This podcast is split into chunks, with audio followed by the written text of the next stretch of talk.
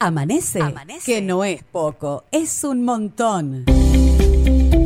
Iniciamos la mañana junto a vos y te acompañamos todo el día.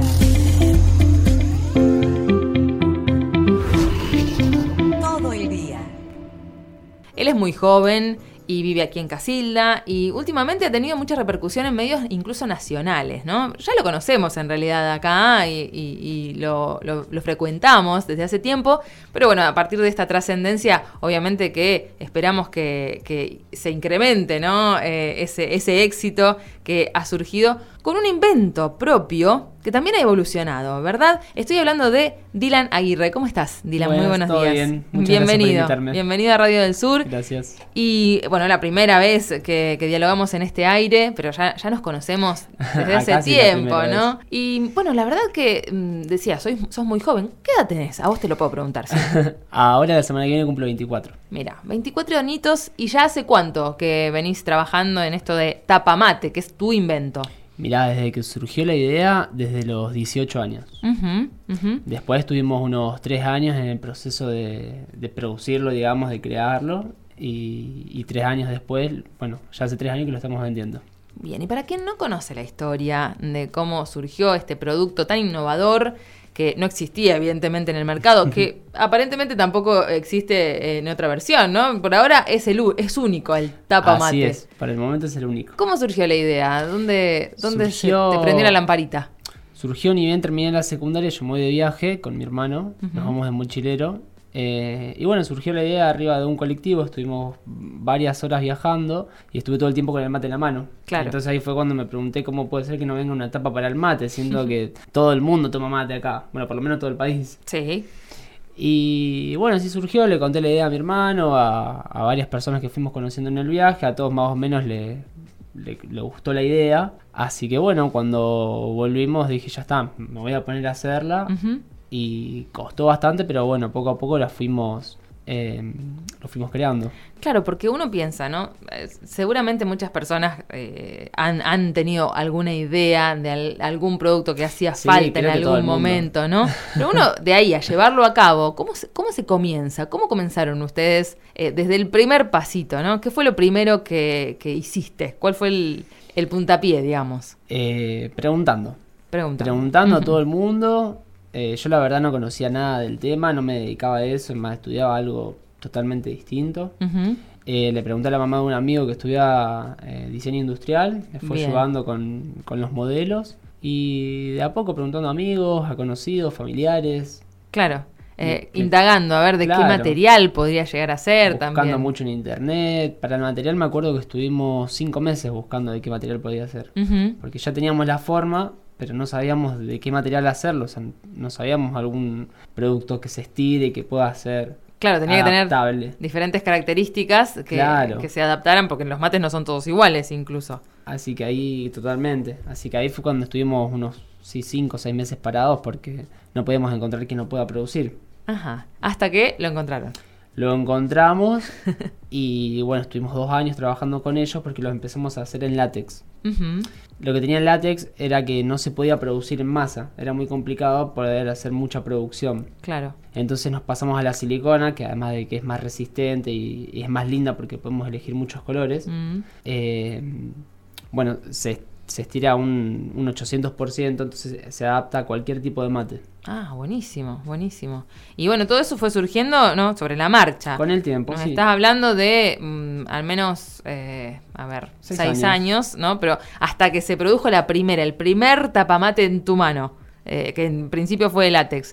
¿Cuándo fue? al, ¿Al cuánto tiempo después de...? Tres años después de tres años de, idear, de maquinar, o sea que todo emprendimiento lleva su tiempo, pero se puede lograr, con persistencia, con... Totalmente. Con, con, constancia también, ¿no? Porque si no, podrías haber abandonado la idea cuando tuviste el primer inconveniente, imagino. Sí, que fue a las primeras semanas, básicamente. Pero no fue así. No. Con el apoyo de, de, la familia, los amigos, toda la gente que impulsaba. Y, bueno, hoy por hoy ya con un nuevo diseño incluso, que fue evolucionando. Claro, que es este producto de silicona que te cuento. Eh, lo sacamos este año. Claro. Recién este año puedo decir que tengo el producto que, realmente quiero. Y que realmente me imaginé en un principio. Eh, es útil, obviamente. Totalmente. Eh, y, resistente. Es un producto casi para toda la vida, digamos. Si uno lo sí, porque la silicona hasta resiste 180 grados de calor.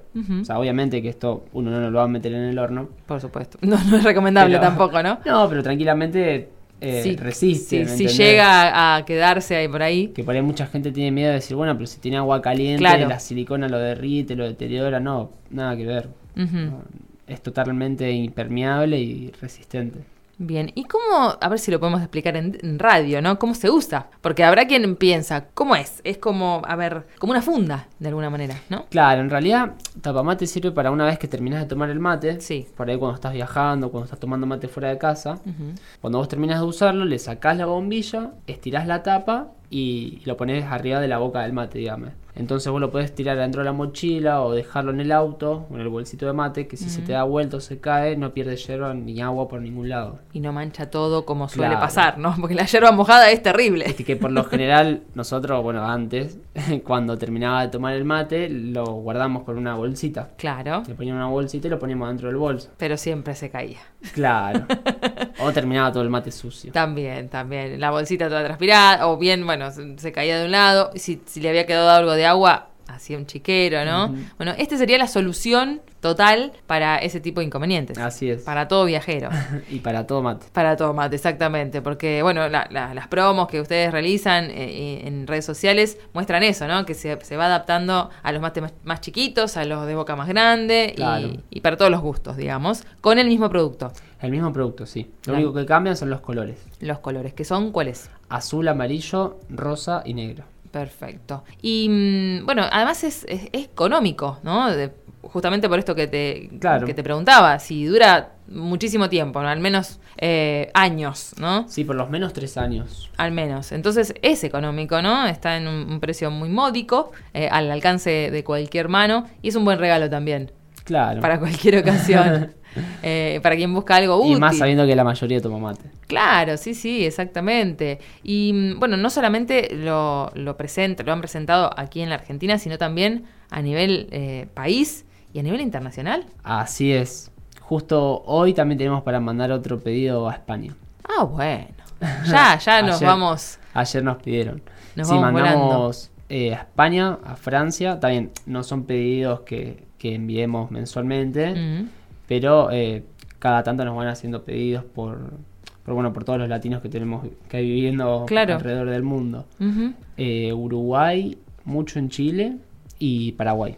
Bien. ¿Y es, es complicado el envío, hacer el envío así? No, en un principio me imaginé que iba a ser muy complicado y muy difícil, pero bueno, eh, hoy en día es algo que está haciendo todo el mundo, entonces como que está muy trabajado ese proceso.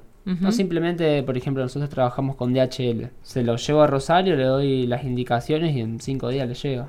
Ah, perfecto. Y en este caso es un producto que llega bien porque no tiene ninguna contraindicación, ¿no? Así que no hay que tener tanto cuidado en, en, el embalaje ni, ni nada de eso. Y bueno, llega a España, o sea, ¿y te llegan las noticias después de, de, los, los, argentinos que están por allá o latinos que lo están usando? De los que lo compraron, no. ¿Todavía no? No, no, eh, no indagué tampoco, no preguntamos, pero bueno, sí de los compradores que, que bueno que, los están vendiendo, que están recontentos los, los clientes. Son pedidos de eh, gente que lo va a revender. Claro. Siempre me hacen pedidos, no sé, 50, 100 unidades, 200. Entonces ellos los revenden allá en distintos puntos que tienen. Perfecto. Y bueno, aquí en el país también, en, casi todos los lugares están, en toda la provincia. Acá en el país eh, estamos casi en todas las provincias. Bien, bueno, un, invento casildense, orgullo casildense además, ¿no? Porque eh, es un, invento que viene a solucionar un problema que hemos tenido. claro, que se ha tenido por generaciones y generaciones además. Eh, y a ver, una pregunta que por ahí surge a veces. ¿Viene, ¿Vendrá un tapamate para la bombilla también en algún momento? Todavía no, estamos lo queremos lanzar en realidad, lo tenemos diseñado. Eh, pero bueno, como te contaba un poco antes, estamos vendiendo también que parece nos está yendo un poco de las manos, entonces estamos un poco acomodándonos y organizándonos. Seguro. Y bueno, cuando ya estemos bien, eh, o por lo menos un poco más tranquilo, ahí vamos a, lanzar más productos y agregarle a la línea. Hoy por hoy, ¿con cuántas personas estás trabajando? Hoy somos cinco. Bien. Cinco directamente y externo tenemos tres personas. Eh, en cuanto a la producción, ustedes, digamos, eh, lo tercerizan en este caso o ya la están haciendo ustedes? Claro, en realidad estamos, eh, digamos, asociados con una empresa de Rosario, mm. una fábrica de silicona. Bien, bueno, entonces, eh, viento en popa, como se suele decir, ¿no? Va, va para, vamos armando. va para arriba y mientras tanto, ¿vos seguiste estudiando? ¿Lo seguiste haciendo? O... No, no, en realidad yo había estudiado comisario bordo. Ya lo habías estudiado. Que duró un año. Ajá. Después mi idea era irme del país, dedicarme a eso. Claro. Y, bueno. Surgió esto. surgió esto, me quedé acá, el dinero que tenía para irme de viaje lo, usé para la patente, que me llegó hace cuatro o cinco semanas encima. Ah, bien, ¿llevó cuánto tiempo la patente? Y sí, seis años más o menos. Bien, proceso. empecé a tramitar en 2019. Claro, un proceso interesante, ¿no? O sea, la patente te la dan Sí. Apenas la, la empezás a tramitar. O sea que podés producir, digamos, podés trabajar. Eh, te llega el papel físico claro. un par de años después, como me llegó a mí.